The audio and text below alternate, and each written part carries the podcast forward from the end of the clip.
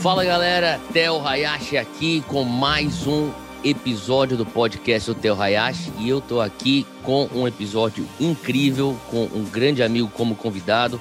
Mas antes de a gente entrar no nosso conteúdo de hoje, você que está passando aqui pela primeira vez, seja bem-vindo. Não se esqueça de fazer o subscribe nas nossas plataformas, seja Deezer, seja Apple, seja Spotify, para você estar tá recebendo esse conteúdo fresquinho assim que sair. E você que não é novo aqui, já está de volta, que bom que você voltou.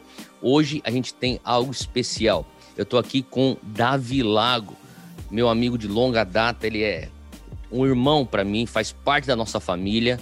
E ele, a Natália, a Maria, a família deles, eles são uma bênção. Davi, que é de São Paulo, passou muito tempo em Belo Horizonte, está de volta já há uns anos em São Paulo.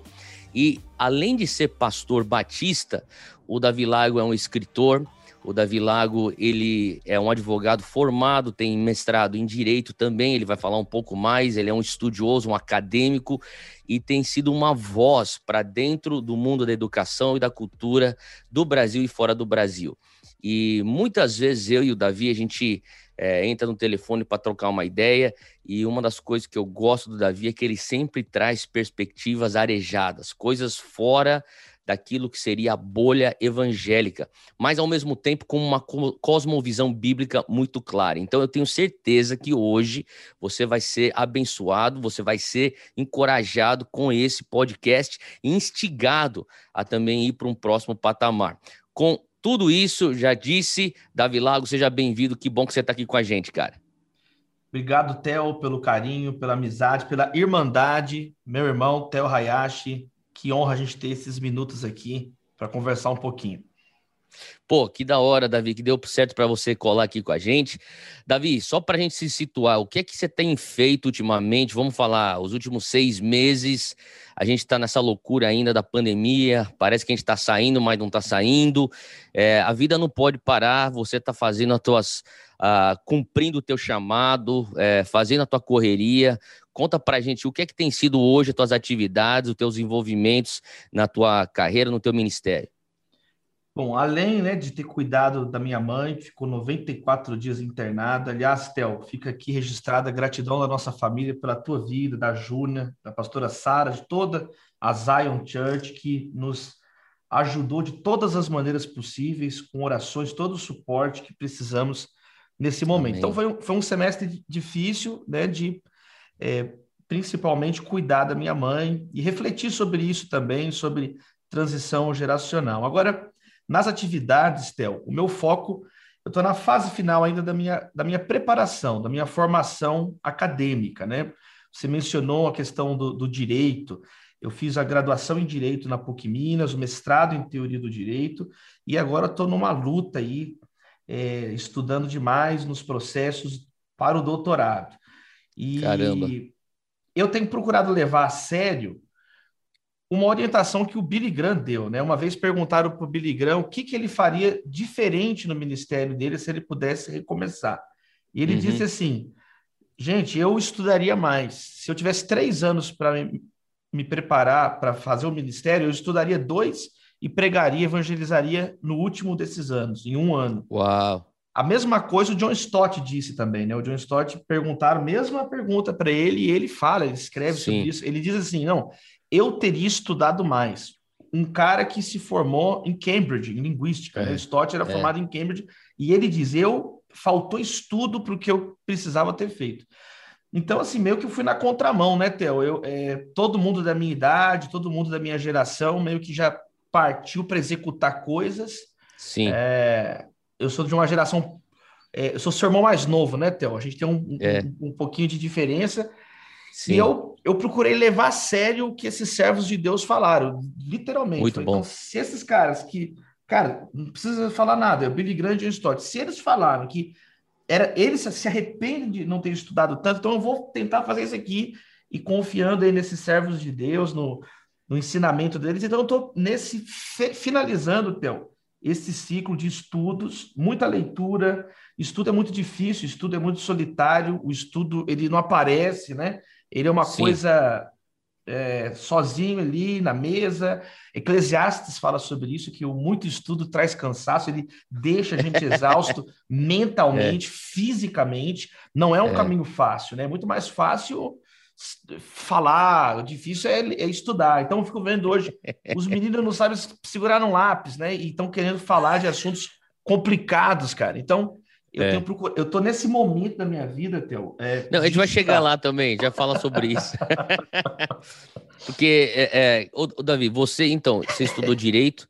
Uma pergunta que eu sempre quis fazer: por que, que um cara que vai entrar no ministério, e você manja de teologia, eu sei disso, mas por que você vai estudar direito? Por que então, você escolheu estudar direito? É, é, o ministério, ele nunca foi para mim, Theo, assim, uma fonte de renda, ou algo que eu entendia que fosse assim o meu ofício primeiro. Tua né? carreira. Nunca pensei, nunca pensei isso, né? Eu já pregava com 15 anos de idade no culto de domingo, né? No culto de domingo na igreja Batista Getsemane, o pastor Jorge Linhares me colocava para pregar no, nos cultos de 10 da manhã, com 5 mil pessoas na igreja Getsemane, uma grande igreja. O pastor Jorge falava: Não, você vai pregar domingo, né? Os meus pais, meus pastores de juventude. Só que eu não entendia que aquilo era algo que era uma, uma carreira profissional, né? O ministério ele não é uma carreira profissional, ele não é ele, digno é o trabalhador do seu salário, ele deve ser remunerado, etc, etc. Mas eu entendia que eu que eu tinha que seguir em outro caminho. E aí com 15 anos mesmo que eu escolhi que eu faria o curso de direito, tanto é que eu fiz várias, vários vestibulares, né? Mesmo não tendo a idade ainda, eu fazia para testar. E eu entendi assim, não, eu tenho que me preparar para falar para a sociedade, para dar aula, sempre gostei Sim. de política, de direito. E tive, Theo, uma crise vocacional, né? Eu tive uma hum. crise vocacional, não é uma coisa simples assim. Especialmente quando eu cheguei no terceiro período da faculdade de Direito, eu tive uma profunda crise assim, vocacional. Será que eu termino esse curso ou não? Né? Eu tinha um plano de largar o curso de Direito, não era nem trancar, era largar e ir para a Inglaterra lá estudar no Spurgeon College, nós já, te, nós já até visitamos junto lá uma vez. Exato. Eu, eu, tinha, um plano, eu tinha um plano de ir para lá, cheguei a me aconselhar com pastores. Teve um dia que eu conversei assim, uma hora com o pastor Carlito Paz, pedindo orientação. Você acha que eu faço isso ou não? Eu pensava, sim, sim. eu pensava também né, de, de ir para algum seminário assim. Só que aí uma conversa decisiva que eu tive com meu pai. Meu pai falou assim: filho, você já está aí, indo para o quarto período, quase para metade do curso. Termine é. esse curso termine esse curso, mesmo sem vontade, termine esse curso.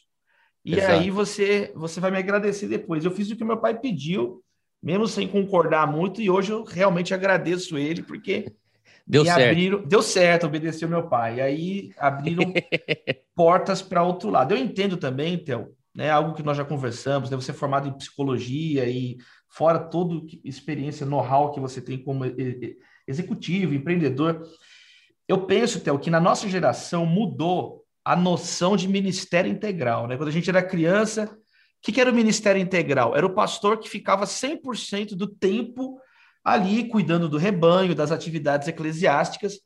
Eu acho que. E, e aí falava, não, o pastor bivocacionado é aquele pastor que tem um trabalho secular e também Sim. um trabalho eclesiástico. Quando a gente vai para a Bíblia, não existe essa distinção. Essa é uma distinção que nós criamos, né? Hum. Paulo, dependendo do contexto, ou ele ficava por conta ou ele trabalhava, né? Ele fala, por exemplo, fazia as tendas, né? Ele fala para os Tessalonicenses. Ele falou assim, ó, quando eu estive com vocês, segunda carta aos Tessalonicenses, capítulo 3. Ele fala assim: quando eu estive com vocês, eu abri mão do direito de receber da igreja e trabalhei dia e noite com fadiga para me tornar Exato. um modelo para vocês. Uhum. Então, era de, dependendo da conjuntura, dependendo do momento. E eu penso, Theo, que esse momento que nós vivemos hoje é um momento que ministério integral é o oposto. Integral é um pastor que está nas atividades da igreja, pregando, orando, mas também que vai entender sobre os desafios da cultura, os desafios acadêmicos, os, os desafios Sim. do meio corporativo. Tem que entender o mundo. Não tem como ser alienado. Mundo, é? é, é isso que eu falo para as pessoas, cara. Os caras têm que estar a par com o jornal e tem que estar a par com a Bíblia.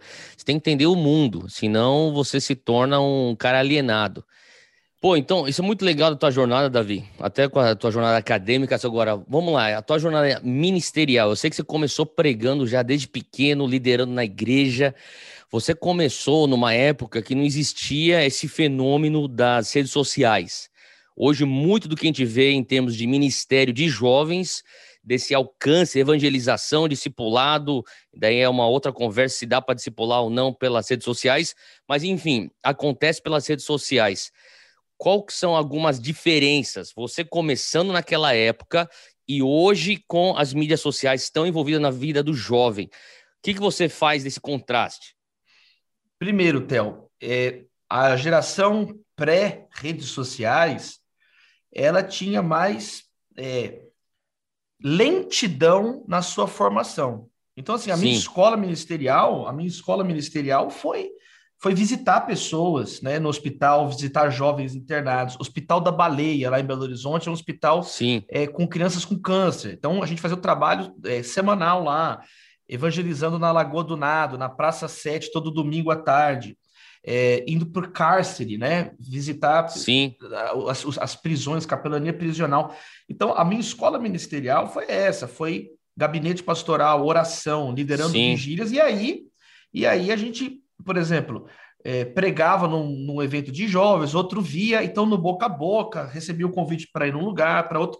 Hoje era mais dia, lento o processo, era mais, né? Era um, era um processo com mais critérios, maior escrutínio, né? Porque uhum. a igreja ia abrindo portas. A igreja que eu digo, né? Coletivamente, as pessoas elas iam reverberando, né? A tua reputação chamado. ela te precedia. Então, isso na, no mano a mano, as pessoas que estavam isso, ali. De verdade, é. De verdade. Não hoje, no virtual. Não, é, hoje no virtual é, existe uma possibilidade né, mais imagética, a icônica, né? Então reduz a pessoa a uma foto, reduz a pessoa a um ao, vídeo. A um vídeo, né? E muitas vezes não é sustentável, justamente porque faltam esses alicerces essa, esse enraizamento na comunidade eclesial, esse enraizamento na família, esse enraizamento, então se torna um cristianismo desmaterializado, né? Além, te, acho que esse é um segundo aspecto junto com esse, né? É, não só a questão da velocidade de preparação, mas a questão de, de estar presente ou de estar ausente. E, na, e nas mídias sociais tem possibilidades, mas tem coisas que não dá para tocar, não dá para ver, não dá para não dá para enxugar uma lágrima pela internet. Né? Não uhum. dá para não tem essa possibilidade por pixels de você enxugar a lágrima de um olho abatido de alguém que está lacrimejando. Então acaba que se torna às vezes um cristianismo muito fácil, muito diluído, né? De, de você só é, apertar um like, um dislike, bloquear porque não gosto, vira um negócio mais self-service, uma lógica você, diferente. É, você manja o algoritmo, você manja o que dá para fazer, é, o que traz engajamento. E se você sabe essa receitinha, você vai crescendo, vai crescendo, né? Então, quer dizer, é tipo um videogame, né? É um videogame, então, dizer, a gente tá, é uma. Ele tá jogando mini, videogame de ministério. É uma gamificação do ministério pastoral, né? E aí são critérios não bíblicos, são critérios não bíblicos. Então, existe um, um perigo aqui, né? É, um... Ô, Davi, para onde então que esse negócio está indo? Você acha é... que isso aqui é um caminho sem volta? Você acha que esse negócio vai, tipo, vai dar ruim lá na frente? Ou esse negócio não volta a ser como era antes, então vai ter que amadurecer? Que, aonde que você vê a, a igreja? Eu, eu diria, eu tô fora do Brasil gravando isso aqui. A igreja cristã, a igreja evangélica no Brasil, talvez é a igreja mundial mais engajada nas redes sociais. Eu não tô falando da sociedade, tô falando da igreja. Sim, os evangélicos Sim. brasileiros são muito engajados nas redes sociais, mais do que qualquer outro lugar que eu já, já conheci. Então, para onde que a gente está indo como igreja brasileira tão engajado nas redes sociais, é, vivendo a nossa fé pelas redes sociais? É, duas coisas que eu penso assim, Theo. Primeiro, eu acho que você faz um diagnóstico correto quando diz que é um diferencial da igreja brasileira. Isso mostra que a gente está num contexto. O Brasil é hoje é o, é o quarto país que mais acessa a internet e mais usuários tem, por exemplo, no Facebook, nas mídias sociais. Perde só em números, em números absolutos. Perde só para Índia, Bangladesh, Estados Unidos, aí vem o Brasil. Existe até um estudo de um pesquisador antropólogo chamado Juliano Speyer, ele mostra que o jovem brasileiro ele pagou pela inclusão digital dele. No, no Brasil, um jovem que está, é. às vezes, marginalizado numa periferia, ele tem uma chance de inserção maior no mercado de trabalho pelas Por mídias sociais. internet. Então, Exato. então, quer dizer, a igreja brasileira ela está nesse contexto de um país onde as pessoas dão um valor, lutam para ter um espaço na internet. Então, esse é um primeiro ponto. Agora, o segundo ponto, Theo, a resposta sempre estará nas escrituras, na palavra de Deus, e, claro, amparado com dois mil anos de tradição. Então, nós não temos que inventar a roda, nós não temos que buscar uma novidade que ainda não existe, mas perceber na própria Bíblia e na história da igreja que em outros momentos as novas possibilidades de tecnologia puderam ser uma bênção, como também trouxeram problemas. Então, por uhum. exemplo, na reforma protestante com a prensa de Gutenberg, se por um Sim. lado, se por um lado os reformadores usaram o papel, a impressão para traduzir a Bíblia na língua do povo, outros disseminaram heresias através Exato. do mesmo, do mesmo processo, né? Da mesma prensa, da mesma prensa, a mesma prensa. E aí isso nos ressalta o, as limitações das mídias. Nunca colocar na mídia é, a esperança do evangelho. Né? Então, isso ainda mais agora, nessa né? questão das, das mídias sociais que são tão velozes, tão ágeis. Né? A nossa fé está sempre na palavra de Deus. E aparece, por exemplo, assim, no final da carta de João. Segunda e terceira carta de João encerram com a mesma observação. O apóstolo diz assim: Olha, eu tenho mais a dizer, mas não dá para fazer com pena e tinta. Quer dizer, Uau. é, tem algo que não dá para fazer através do veículo da, da, de comunicação, é, do, da, da, mídia, tecnologia, da mídia, mídias. do meio é, né, de comunicação. Então, isso também é um, é um alerta para a igreja de todos os tempos, de não diabolizar, não messianizar então, as mídias, mas colocar cada coisa Davi, no seu então, lugar. Já de cara, é, discipulado, dá para discipular através das, da, da internet ou não? parte do discipulado seguramente é possível fazer parte dele. Agora, a integralidade do discipulado não tem como. O discipulado é conviver com o mestre. Um discípulo, ele dorme, ele convive, ele come na mesa com o mestre. Então, o exemplo pelas mídias, ele é limitado, ele é diferente do... Paulo fala assim para Timóteo, é, você sabe, eu lembro das tuas lágrimas não fingidas. Uau. Percebe? Paulo é, fala é, isso é. para Timóteo, eu lembro das tuas lágrimas não fingidas, quer dizer, eu estava lá do teu lado. Paulo fala assim, Timóteo, não despreze o dom que você recebeu por imposição das minhas das minhas mãos. Quer dizer, exatamente. eu impus as mãos sobre você, eu toquei Exato. em você, Timóteo. Nós nos é, é. conhecemos é. profundamente. Ele diz até detalhes. Timóteo, toma um pouco de vinho porque o teu estômago é fraco. Ele conhecia, Timóteo, os detalhes da saúde física de Timóteo, não de ouvir uhum. falar. Então, o, o evangelho, ele tem a doutrina da encarnação. Deus ele é. habitou, ele tabernaculou entre nós. Então não existe cristianismo desencarnado. Não existe cristianismo que é só é, através da mídia. Então o discipulado, é. da mesma forma, ele não tem como ser cumprido, realizado plenamente simplesmente por mídias sociais. É uma impossibilidade doutrinária é, de acordo com isso. o cristianismo histórico. Você menciona esse, esse texto aqui de 2 Timóteo 1, né? Que é Paulo falando, ó, é, não, não esqueça de despertar o dom que eu, eu depositei em você Isso. por imposição de mãos. Isso que eu acho que é interessante, porque assim, tem um ato físico, que nem você pontuou agora. Só que lá na frente, nesse mesmo capítulo, eu estava conversando sobre isso outro dia. É, lá na frente, se não me engano, o versículo 13 ou 14, ele fala sobre as sãs doutrinas que eu depositei em você. Então, quer dizer, tem algo que você consegue aprender, que é doutrina. Né? Você, tem, você, consegue aprender. É uma questão racional, uma questão é, é, é, de estudo, de cerebral. Mas tem outra coisa que é espiritual, que é a imposição de mãos, é a transferência, é o, é o tete a tete. Muito, muito legal isso aí que você está falando. Ô, ô, Davi, pra, eu, eu tava com uma conversa, é, você conhece a, o Lauren Cunningham, né? Quem ele é, o, o, fundador da Jocum, 86 anos de idade. Tive uma conversa muito, muito doida, uma é, é, semana passada com ele. Ele estava almoçando e ele começou do nada a conversar sobre o tempo que ele passou com Billy Graham. Ele que era parte do conselho do Billy Graham e eles estavam em Amsterdã é, por uma semana juntos e eles, ele começou a falar sobre as, os, as conversas com Billy Graham, os diálogos dele com Billy Graham. E, mas uma das coisas que me chamou a atenção nessa mesma conversa é que eles estavam falando sobre as características de um país ou de um mover de Deus que dura. Então, a gente pode pontuar recentemente para talvez o, o, um avivamento na Coreia, foi algo que impactou a nossa geração, década de 80, a gente era criança, uh, também mais ou menos na mesma época, obviamente, da Argentina. E quando chegamos a falar sobre o que Deus está fazendo no Brasil, que é algo que eu acho que o mundo hoje está olhando para o Brasil. A igreja brasileira é, é, é pujante, ela é, ela é forte, ela está desperta, ela é extremamente apaixonada. O mundo reconhece isso.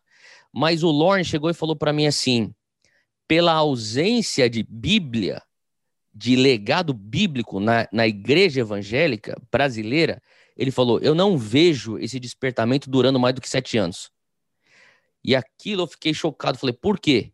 E ele começou a me explicar um pouco sobre a história, a maneira como ele enxerga a história do avivamento, a história da igreja e como os moveres de Deus que mais duraram foram precedidos por embasa, um, um, engajamento bíblico da sociedade pré-recebimento do, do, do derramar do Espírito Santo. Eu sei que a gente já conversou sobre isso, cara. É, o que, que você pensa desse, desse negócio? Porque eu sei que você é apaixonado pela Bíblia e eu sei que uma das coisas que você tem se preocupado é que a nossa geração jovem evangélica não está engajada na Bíblia como deveria. Lógico, a gente nunca está no ponto ideal, mas você compara antigamente versus hoje, o que, que você pensa em relação a isso? Eu concordo, Théo. Né? É impossível nós pregarmos uma fé que nós não conhecemos, né? vivermos uma fé que nós não conhecemos. Eu acho muito apropriada a tua fala, né, de que é a sã doutrina, ou seja, existem, a Bíblia fala de doutrinas de demônios, a Bíblia fala de doutrinas de nicolaítas, doutrinas de é, homens, e ela exatamente. fala da, da, doutrina saudável. Então, o cristão ele não tem medo de estudar as doutrinas, o conjunto de ensinamentos de fé, né? Cristo é chamado de Logos, né? Uhum. Em João. Logos é o verbo. Logos é o verbo, é o projeto, é a racionalidade, é, é a linguagem, é a razão. Então, Sim. na tradição de fé cristã, Cristo é o próprio Logos. Paulo vai é. falar do culto racional a Deus, Jesus fala de amá-lo com todo o entendimento. E esse Logos, esse entendimento é a palavra, né? É a verdade da palavra de Deus. Então, uhum. uma exagerada mistificação ela sempre fica refém, vulnerável de heresias, de qualquer vento de doutrina que sopra pode, pode descaracterizar né, uma igreja inteira. Por causa de um vento jogou para lá, como não tem raiz na palavra, é a metáfora usada em Efésios 4, é, então o, a igreja é, descarrilha né, do, do trilho que ela poderia, da trilha que ela poderia seguir. Então, eu vejo com preocupação também, Théo, outro extremo. Então, um é essa alienação bíblica e o outro é confundir o amor à palavra de Deus, o estudo da palavra de Deus, com erudição, mera erudição teológica. Quer dizer, não é conhecer só a história da igreja ou as doutrinas do ponto de vista formalizado. Estudar a Bíblia, se, você, se a gente ler lá, por exemplo, Gálatas 6, Gálatas 5, Sim. 6, quando fala do fruto do Espírito, logo depois do fruto do Espírito, no capítulo 6, fala de repartir, repartir a vida, compartilhar a vida uns com os outros. Aí começa, ele começa a dar exemplos. Se alguém está em pecado, sabe, é, for surpreendido em pecado, repreenda com mansidão, mas toma cuidado para você não pecar. E aí fala assim: aquele que está estudando a palavra, aquele que está aprendendo a palavra, compartilhe todas as coisas boas com aquele que o instrui. Então, uhum. não é só compartilhar a minha descoberta no texto bíblico, mas é compartilhar a minha vida com quem está me ensinando a palavra. O que, eu estou querendo dizer? Que o estudo da palavra, ele também é encarnado, ele é, ele é dentro da comunidade. Ele, ele, ele, é feito com pastores, ele não é algo que é setorizado. Isolado, é, é. você é se tranca numa biblioteca numa e... biblioteca. Exato. Eu fico vendo um monte de vídeo na internet, aí isso daí vira, vira o quê? Sofismas, isso aí vira uma, uma heresia antiga chamada gnosticismo. Que que, Exato. Resumo, o que, que é o, a ideia gnóstica? É que o meu conhecimento me salva. Eu tenho um conhecimento superior aos outros, logo eu sou salvo. Eu, eu, sei algo mais de Deus, eu sei algo mais que os outros pobres mortais não sabem. Então tem que tomar também cuidado com isso. De... E você vê essa é. arrogância nos posts da galera. É. Os moleques que estuda para conseguir lacrar numa discussão na internet, né? É. Eu acho que você está criticando justamente isso, uma pessoa isso. que está desconectada de, um, de uma vida, vida, em comunidade. Da vida em comunidade. A Bíblia está na palavra. A palavra é, é, e a, a, né, a palavra de Deus está na, na, igreja, ela é encarnada no seio de uma comunidade. Então, Exato. O, o evangelho, Deus não pode ser colocado numa fórmula, numa equação filosófica, num, num arrazoado filosófico. E, e aí é um erro que também as pessoas né?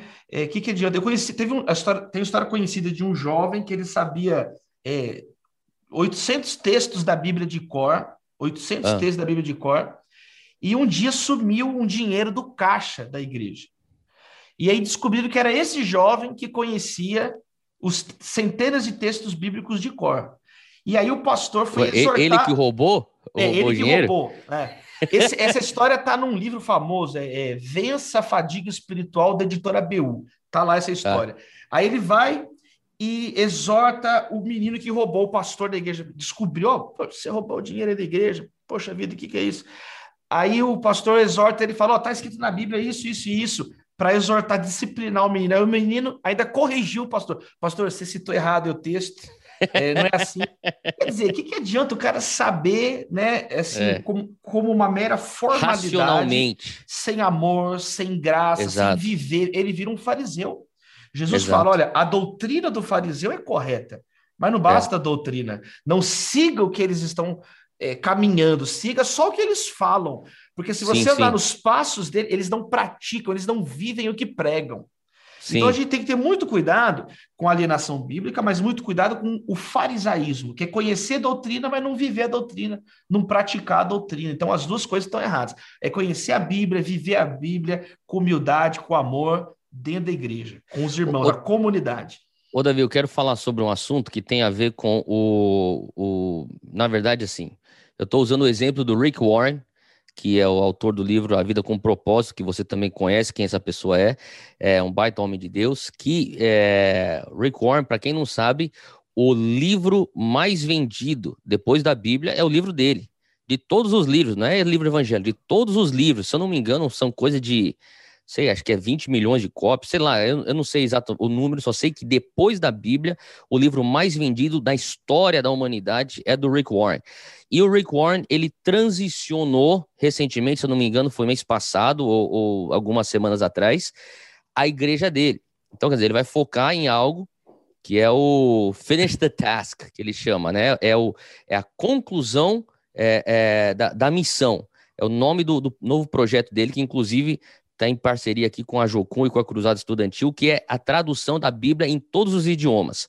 Então, ele é um dos, é, dos homens é, de Deus, é, os líderes, né, que são parte desse comitê. Agora, por que eu estou trazendo esse negócio à tona?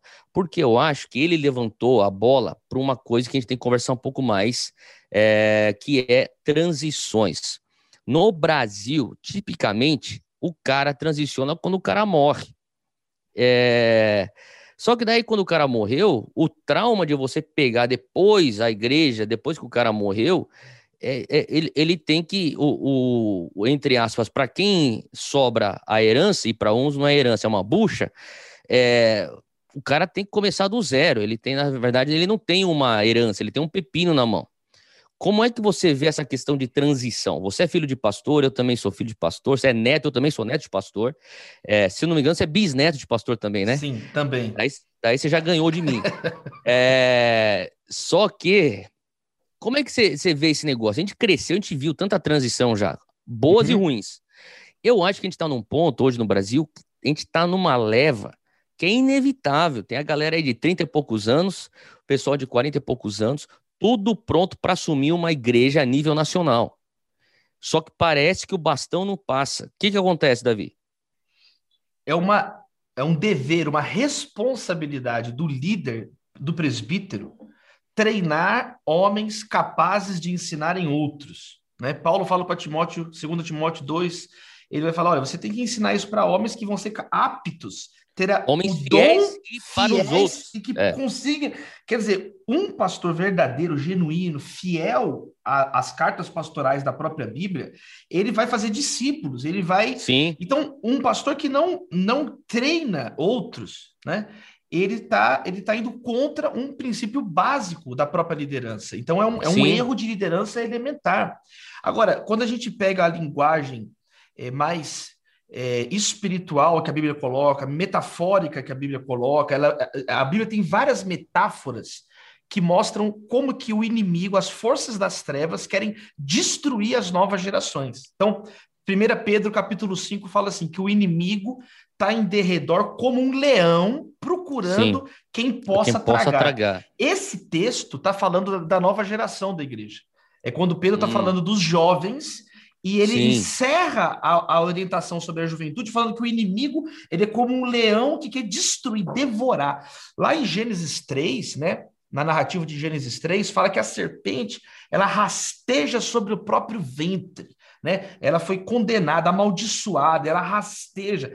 Então, uma das marcas do inimigo é rastejar no ventre, oprimir a próxima geração. Você vai ver o faraó mandando matar os meninos quando hum. Moisés nasceu. Você vai ver Herodes mandando matar os meninos de dois anos para baixo.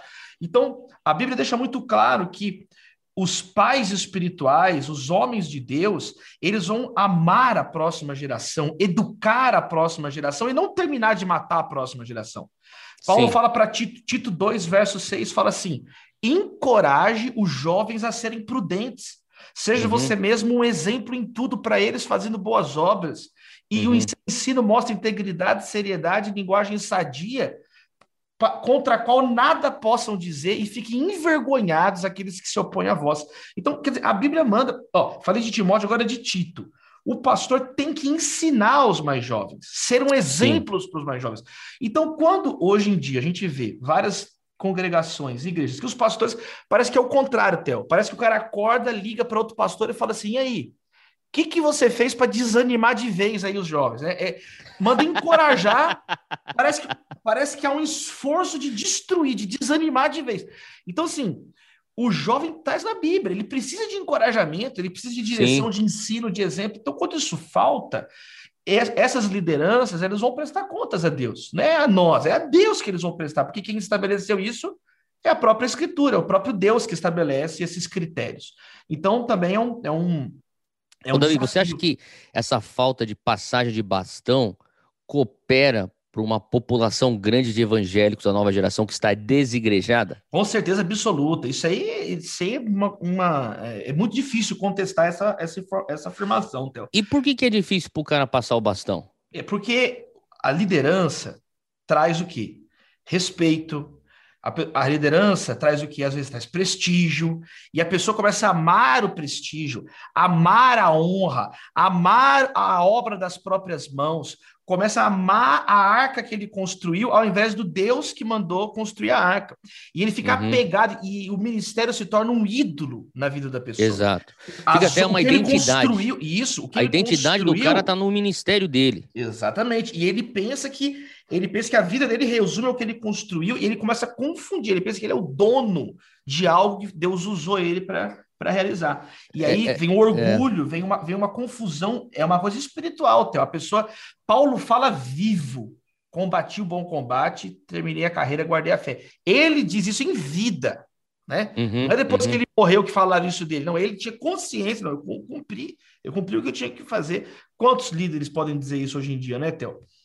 É, eu acho que também o fato que a pessoa tá numa, sei lá, o cara já tá, entrou na, na casa dos 70, nos 80 e ainda tá construindo, é, o jovem que tá perto dessa pessoa, inevitavelmente se torna um peão na construção, certo? Se você tem um jovem que tem um potencial grande de liderança, ele não quer ficar com um peão nessa, nessa construção. Ele quer realmente estar tá num lugar onde ele está sendo pre preparado para construir, é, dando visão, Uhum. Então, quer dizer, você automaticamente você já começa a repelir jovens de qualidade nessa Sim, idade exatamente. se você não passa. Um bebê de nove meses nasce, ele não fica para sempre ali, entendeu? Ele precisa de espaço para continuar o, o, fluxo, o desenvolvimento dos dons, das aptidões, daquilo que ele recebeu. E isso é um, é um ponto da graça comum, Theo. Não é algo é algo muito óbvio dentro da igreja, mas é algo é um princípio que as grandes e mais competitivas empresas, companhias, instituições, organizações seculares praticam também, que é que é criar planos de carreira para quem tem potencial, o jovem que tem talento. Então, Sim, perceba, é, identifica e já bota numa é, trilha é, para cara... Já, já, bota numa trilha. Isso, é, isso é. é. Um, é, um, é, uma coisa que tem programas. Eles vão desenvolver esses jovens experiencialmente, fazendo job é. shadowing, é, tipo assim, é, é know-how, é, como, começa educacionalmente, como isso, e já vai. educacionalmente investindo, dando MBA para o menino, dando e, e, também pessoalmente com, com mentoria, treinamento, quer dizer. Ô, Davi, você não acha que tem alguma coisa errada quando o jovem pensa, ele, ele, ele, ele se encontra num lugar onde a empresa que ele trabalha, o, o, o mercado desenvolve ele mais do que a igreja? Você Sim, não acha são, que. São esferas distintas. Tem coisas que Deus na Bíblia ele coloca é, na mão de outras autoridades, responsabilidades que ele coloca no trabalho, para o pai, para a mãe. E a igreja, ela tem essa grande responsabilidade espiritual de administrar a ceia, o batismo, a pregação da palavra, a, co a coinonia. Então, é, quando a igreja, quanto eu digo, eu digo o seguinte, Théo, quanto menos a igreja é fiel ao propósito dela, mais espaço ela abre para a pessoa tentar encontrar respostas fora. Então, uma igreja, por exemplo, que não tem uma teologia e uma prática bíblica sobre o trabalho, acaba Exato. que ela deixa as, as, os seus discípulos, a sua comunidade, vulnerável a toda sorte de ensinamento extra, extra bíblico que ele vai aprender na empresa. Exato, então, exato. É uma questão mas de eu acho que, assim, falta de exemplo, treinamento de envio. Sim, mas eu acho também que, por exemplo, as empresas, eles estão entendendo, né? Já, já vem entendendo há muito tempo. Se eu desenvolvo o ser humano, ele vai render mais para minha empresa. Então não é só necessariamente o know-how ó, quero te dar o know-how desse, dessa técnica que você precisa para essa empresa. Eu quero, eu quero, é que nem eu falo, não é o to do, é o to be. Eles uhum. estão eles estão desenvolvendo o to be, que é o, o que você é, para depois eu falar do que você tem que fazer. Quando eu vejo que nós teríamos que estar tá nos envolvendo é, no o que você é. Você é um discípulo de Deus, você é um filho de Deus, você é uma filha de Deus, você é uma líder é, do reino aonde você trabalha e assim por diante. E, e eu acho que a gente vê ah, os programas nas empresas desenvolvendo muito mais essas perguntas e, e, ajudando as pessoas a entenderem de onde eu sou, para onde eu vou, o meu propósito, do que a própria igreja. Eu acho exatamente, isso disfuncional. Exatamente. Eu acho completamente disfuncional também. Quando aí a pessoa coloca ela a identidade dela em algo que é secundário. É primeiro lugar o reino de Deus. Não é, que, não é que a sua profissão não é importante, mas ela é secundária, ela é Exatamente. ao reino de Deus. Então, ela não vai carregar. É isso, exato. Isso é tão Agora, sério, Theo. Assim, só para fechar sim, esse ponto, eu acho sim, isso tão sim. sério, tão sério. Por exemplo, hoje eu estou reparando uma coisa também. Todo mundo fala de ancestralidade. Tudo é hum. ancestralidade. O uhum. que, que, é essa busca pela ancestralidade? É Do o pessoal, DNA, né? Você cospe é no é, negócio e tá envia para... O pessoal está tentando encontrar um chão para a identidade Raiz. dele. Na etnia. Raiz. Isso é um pensamento pré-cristão, porque em Cristo hum. não há mais etnia, não há mais judeu, não há mais grego. É, a, a, nossa, a nossa identidade... Macho, fêmea, livre, é, homem, exato. mulher... E isso. o pessoal ainda está. Por quê? Mas isso, na verdade, mostra que é o grito de uma geração sem identidade. O grito uhum. de uhum. essas palavras, né? Ancestralidade, a, a, opção sexual da pessoa. Isso aí é o grito de uma geração A questão do racismo também, né, Davi? Tudo isso, tudo isso. É, é, aquela, essa, essa, essa conversa, lógico que racismo existe e nós, como cristãos, somos contra o racismo e, na verdade, os que mais lutaram contra o racismo foram evangélicos. A história nos mostra isso. A pessoa que aboliu o racismo na Europa, que foi depois chave para abolir na América do Norte, que depois foi catalítico para abolir em toda a América Latina, foi um metodista, um pastor metodista, William Wilberforce, o ministro metodista. Então, quer dizer, o, os evangélicos, a herança dos evangélicos, evangélicos na luta pela justiça racial é, é, é talvez primordial. Hoje a narrativa não quer mostrar isso, mas enfim. O que eu acho que, que a gente está vendo é, é, essa, é o que você está falando. É, é, uma, é uma ênfase em rótulos que, que traz uma distinção desse um novo homem que Jesus fala, que, que a palavra fala desse um novo homem, onde nós estaremos todos juntos. Então, quer dizer, antes de eu me identificar como um cristão, uma nova criatura em Cristo, eu vou me identificar como um homem asiático. Eu sou asiático. É, então, quer dizer, colo... É. então, a minha raça se torna meu ídolo. Sim, porque teu, a minha raça está antes, antes da minha identidade com, em Cristo. Uhum. Isso é perigoso. Isso é perigoso. Eu concordo. Lá em Colossenses, não é que não existe homem, mulher, profissão. Tanto é que Paulo vai dizer: olha, maridos cuidem das esposas, esposas amem seus maridos, filhos respeitem os pais. Ele vai dizer: quando você trabalhar, antes de trabalhar para o seu patrão, o seu empregador, seja lá quem for, você está trabalhando para Cristo. Então, a nossa identidade está em Cristo. E aí, é, esse é o vazio de muitas pessoas hoje, né, Teu? Exato. Agora, falando sobre disfuncionabilidade, é, disfunção, vamos falar sobre política brasileira rapidinho que é, que é outro lugar onde as pessoas estão colocando a identidade delas. Quer dizer, eu coloco no ativismo, numa causa, a é. minha fidelidade maior e eu relativizo o evangelho, quando deveria ser o oposto. Ô, Davi, é, o que, que, você tem, o que, que você acha dos últimos dois anos e o que, que você vê para os próximos dois anos na política brasileira? Os últimos dois anos muito agitados. Eu né, pergunto né? isso, o é. pessoal que está escutando a gente, vendo a gente, estou perguntando isso porque o Davi é muito envolvido é, também na área da política. Né? Davi, desde pequeno, foi envolvido na política e, e transita nesse meio. O que, que você vê, Davi? Nos últimos dois anos, muita agitação. Né? O Brasil vem, Theo, é, de um novo momento com novos atores na, na arena política. Então, o Brasil era um país que estava acostumado aí, nas últimas décadas todas, só com dois partidos, PSDB e PT, PSDB e PT, disputando o poder desde os anos 90 e desde 2013, as mídias sociais, a juventude. Sim. Quer dizer, agora tem a comunidade LGBT, movimento ambiental, movimento feminista, neopentecostais, o Brasil mudou.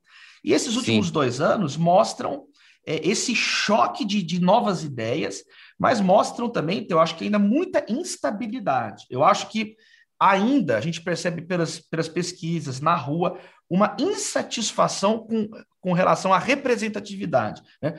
Esses representantes que estão aí, esses que estão se apresentando como alternativas mais velhos, são, na verdade, até o fruto de décadas atrás. Né? Eu penso que o fruto dessa insatisfação ele vai aparecer ainda, né? Desses novos novas vozes que estão se levantando. Agora, pros, você vai falar? Eu vou falar para os próximos. Não, não, porque eu acho é. que você falou sobre a falta de representatividade. Eu acho que é difícil você ter uma representatividade fiel quando só tem dois lados. É. Então, é, é a gente está hoje numa, preso no, em uma bipolaridade, né? Então, é, a questão é muito polarizada, mas é, eu, eu, eu me encontro sempre tendo que escolher entre o menos, o, o menos pior. É, é um discurso comum esse, né? E aí, assim, apontando para frente, né? O... A gente precisa ter, assim, entender que, na minha opinião, o Brasil está aquém do que ele poderia. O Brasil ainda está aquém. Esses, os programas todos disponíveis aí são, são retroprojetos de Brasil. São projetos que não, não, não incluem os atores novos de um modo inteligente, criando consensos. Né? Sim. O Brasil ele tem hoje uma, uma ausência de líderes capazes de criar consenso. Martin Luther King disse o seguinte: o líder ele não busca o consenso. O verdadeiro líder cria o consenso. E nós temos um déficit desse tipo de, de homem público no Brasil, de, de, de, ser humano, de mulher, de, de, jovens na arena pública, que conseguem unir. Criar é, um consenso. Criar consensos, horizontes comuns para a nação brasileira. Então, enquanto não surgirem essas pessoas, o Brasil vai ficar patinando. O Brasil vai ficar perdendo tempo, né? Então, quer dizer, coisas que são prioritárias num país como o Brasil, por exemplo, saneamento básico, 100 milhões de, de brasileiros que não têm saneamento básico. É né? ridículo isso. É, é uma coisa ridícula. E você não vê isso um nas país discussões. que tem, que tem o, o, o capital que o Brasil tem. O, é uma coisa ridícula. O PIB do Brasil não tem saneamento é. básico para metade da população. É. E aí, na minha opinião também, os últimos dois anos, é, o governo federal errou demais. Ele errou demais. O, eu, tem um, um, erro que é, é, elementar. O Brasil é o país que tem a maior biodiversidade do planeta Terra e conseguiu ser, perder bilhões de investimentos dos estrangeiros sabe, conseguiu perder respeito da comunidade internacional. Ah, mas não, não, não, não é isso. Mas é um fato. As, nações perderam a credibilidade no Brasil, o respeito no Brasil, um exemplo na questão ambiental. Esse tipo de coisa não tem lugar no Brasil mais, sabe, Theo? Como que a gente tem água, mas, Davi, você não acha como que, que a gente tem possibilidades tão grandes e, ao mesmo tempo, é, há um culto à ignorância. Percebe? É, sim, sim. é incompatível, é incompatível governar uma sociedade complexa e, simultaneamente, louvar, exaltar a estultícia. Entendeu? Então, o Brasil tem que superar alguns, alguns problemas elementares, e é óbvio, quem está aí lucrando com isso, quem está aí no poder, seja de um lado, seja de outro, eles não querem que esse tipo de discussão apareça, mas ele tem certo. que aparecer para a gente resolver problemas sérios.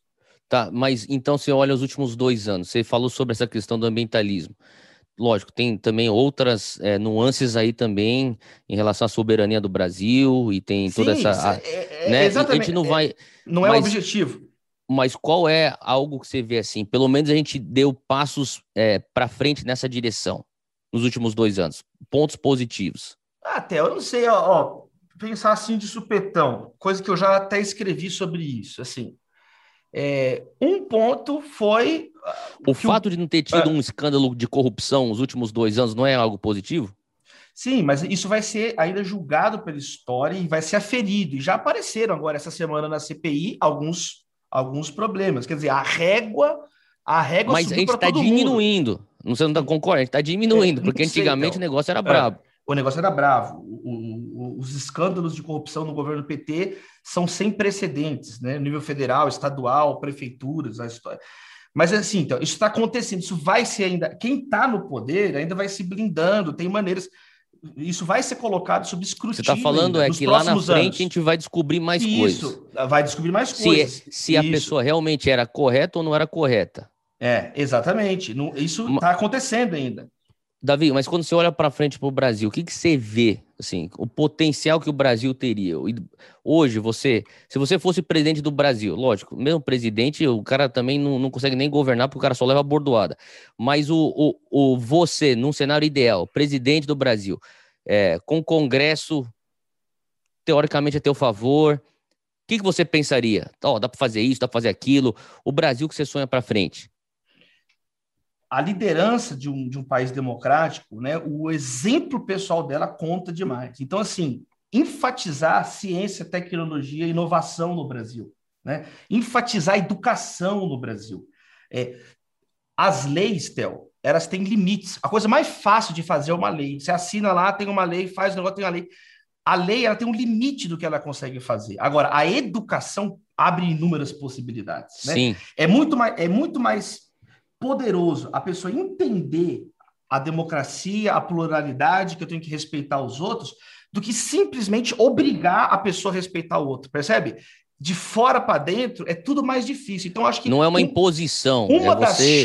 Exatamente. Uma das chaves que o Brasil precisa amadurecer, e isso aí é, é uma, uma coisa que atravessa políticas públicas, modo de governar, modo de discursar, é essa compreensão da educação, da democracia, de respeito ao outro, de construir um Brasil que caibam todos. Outra, outra coisa é o Brasil trabalhar numa lógica de, de maximizar. Né? Assim, não é trabalhar para a maioria, é trabalhar para a maioria que elegeu e para o máximo de pessoas possíveis. Isso é uma ideia de democracia consensual.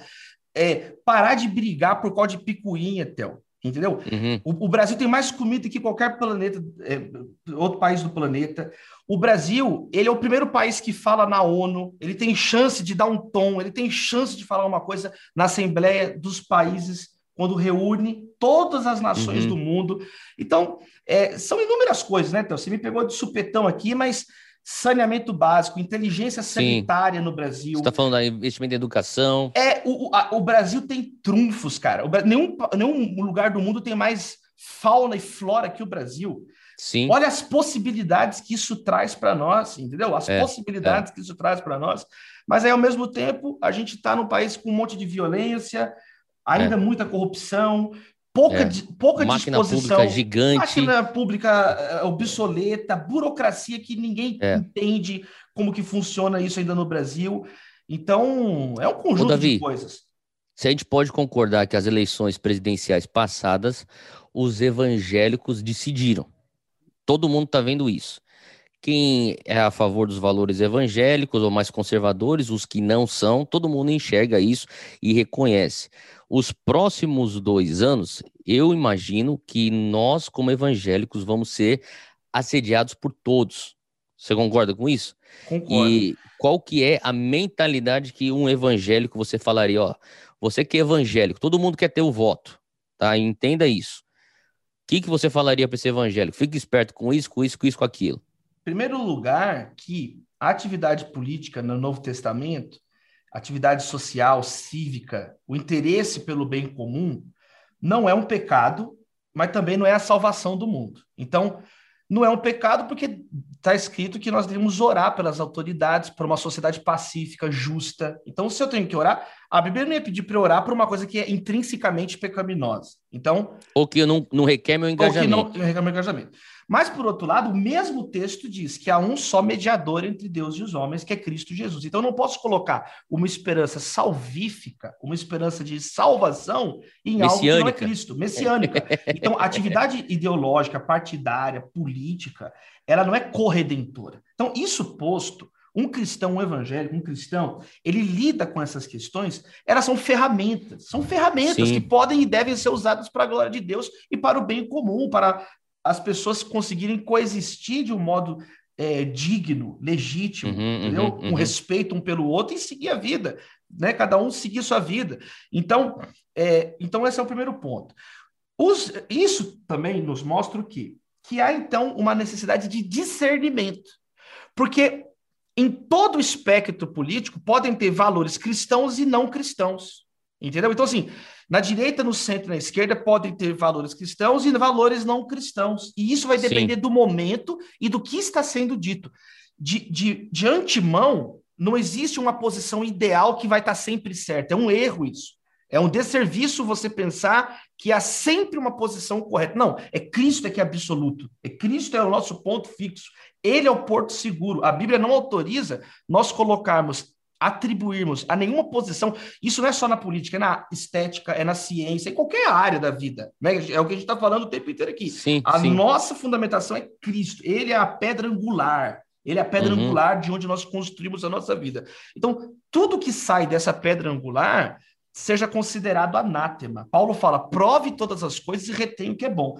Então, além de entender o caráter ferramental da política, né, que a gente tem que usar essa ferramenta bem, em segundo lugar, um apelo ao discernimento, um apelo a não é, não acreditar só porque alguém está falando ali, não, mas ser um bereano, um cristão bereano lá de Atos 17, ir nas escrituras, ver se é daquele jeito mesmo, e ir filtrando, filtra, uhum. o que uhum. for anticristão, a gente tem que, a gente vai, vai, vai propagar valores que são contrários à nossa fé, eu não tenho a menor condição não tem como você propagar certos valores. Agora, eu entendo que você está falando em relação a, a, lados como direita, esquerda, centro, cada um tem coisas que são bíblicas e antibíblicas.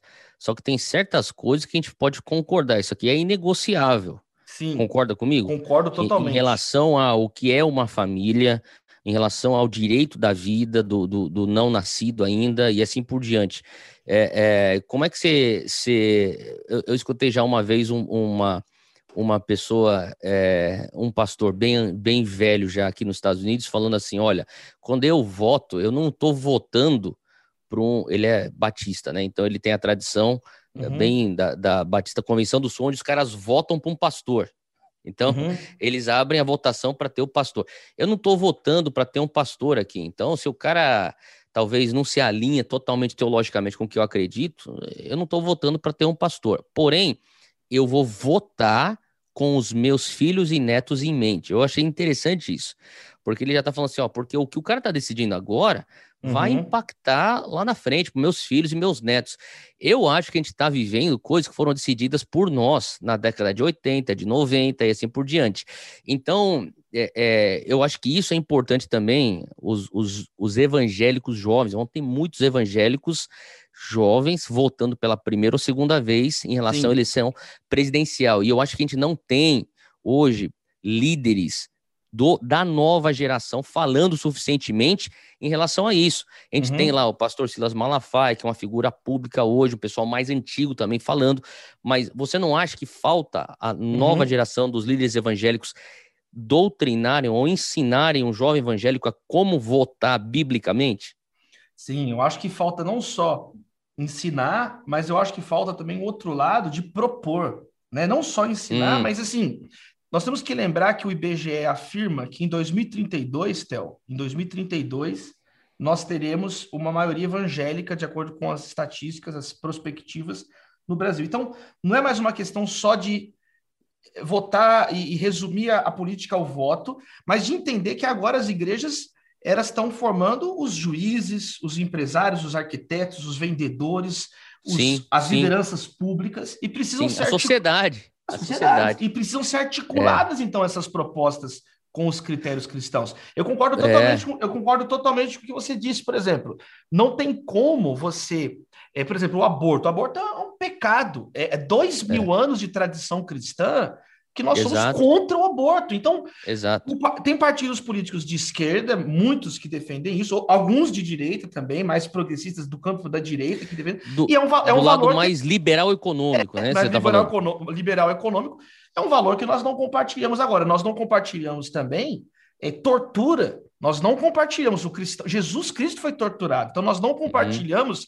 agressividade, nós não compartilhamos fanatismo. Sim destruir esse comportamento, especialmente a tradição evangélica, não tem nada a ver com a tradição evangélica, né?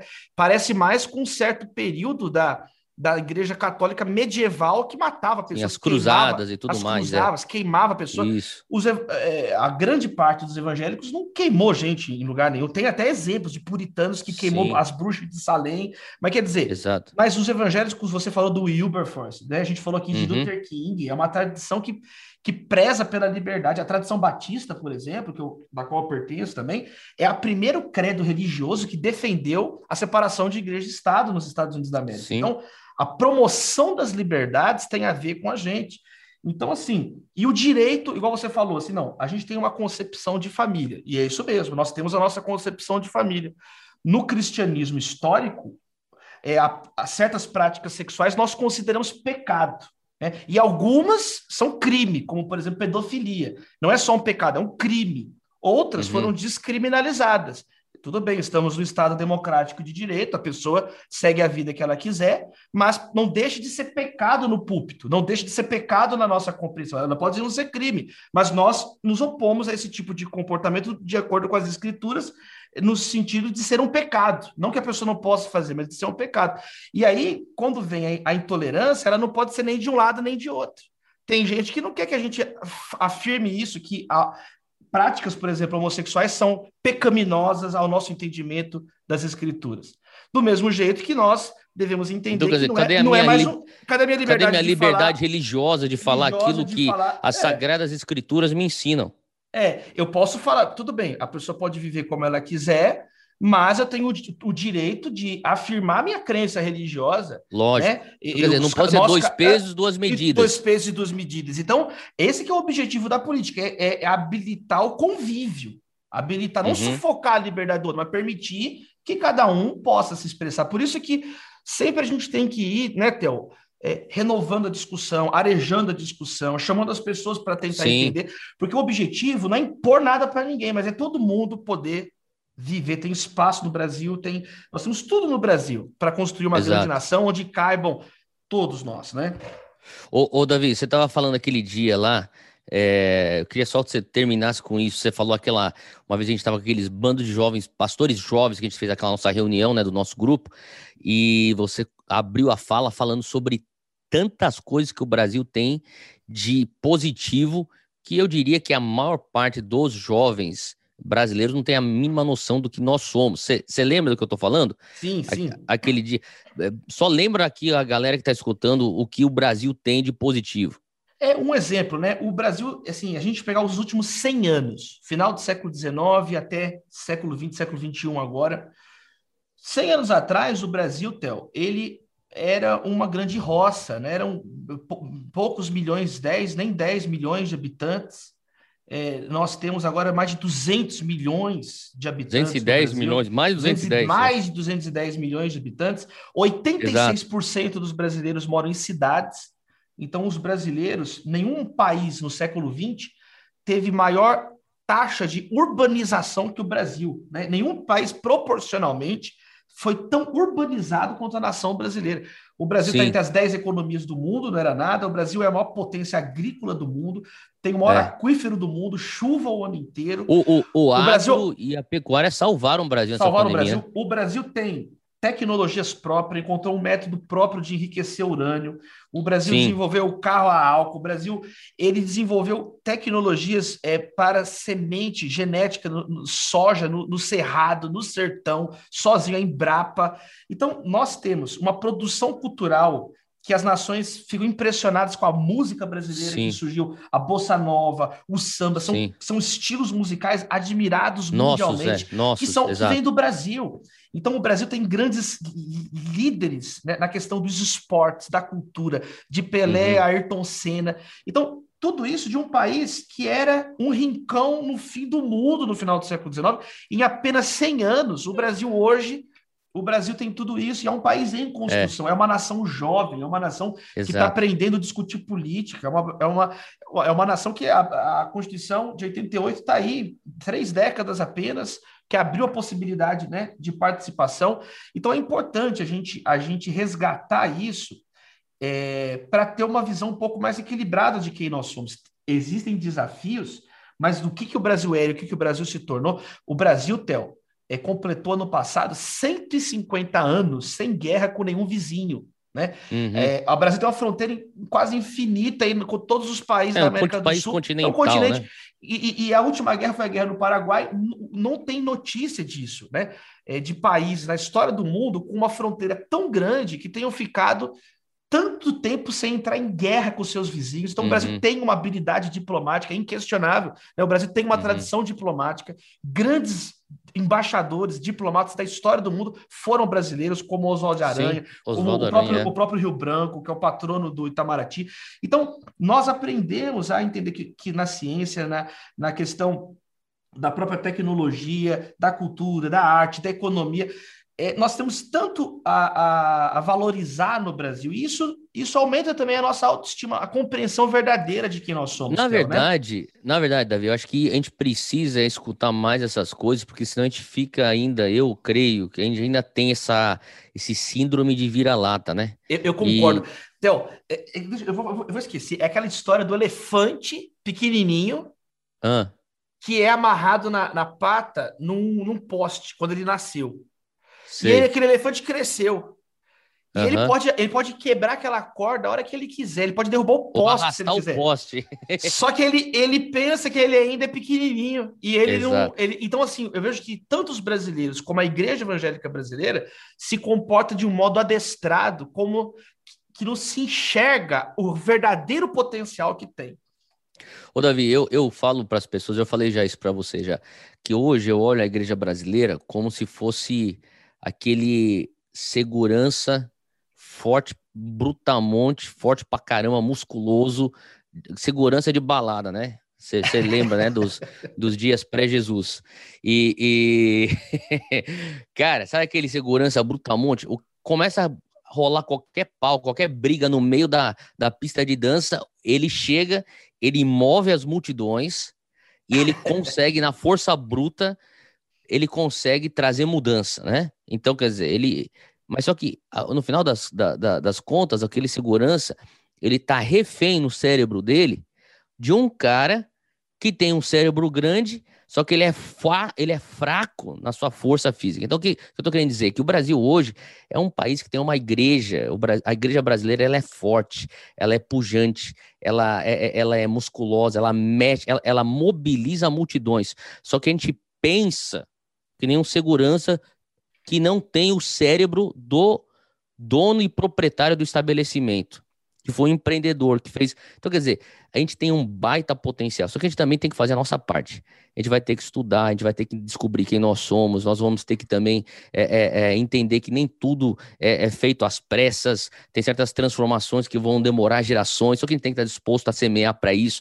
E por isso que eu gosto da maneira como você pensa, a maneira que a gente enxerga as coisas e e obrigado pela, pela, por esse teu input nesse, nesse podcast. Eu queria, antes de terminar, você deixar uma palavra de encorajamento e daí a gente termina aí. E obrigado pelo teu tempo, Davi. Theo, agradecer, eu que agradeço. Obrigado pelo amor, acolhida, amizade.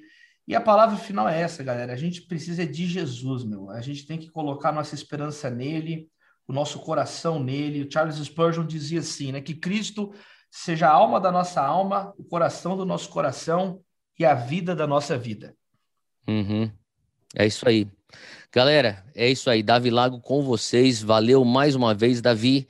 Fica aqui então mais um episódio do podcast do Tel. De vez em quando eu tô trazendo aqui meus amigos, meus convidados e a gente se vê sempre, toda segunda-feira, com episódio fresco. Deus te abençoe e até a próxima.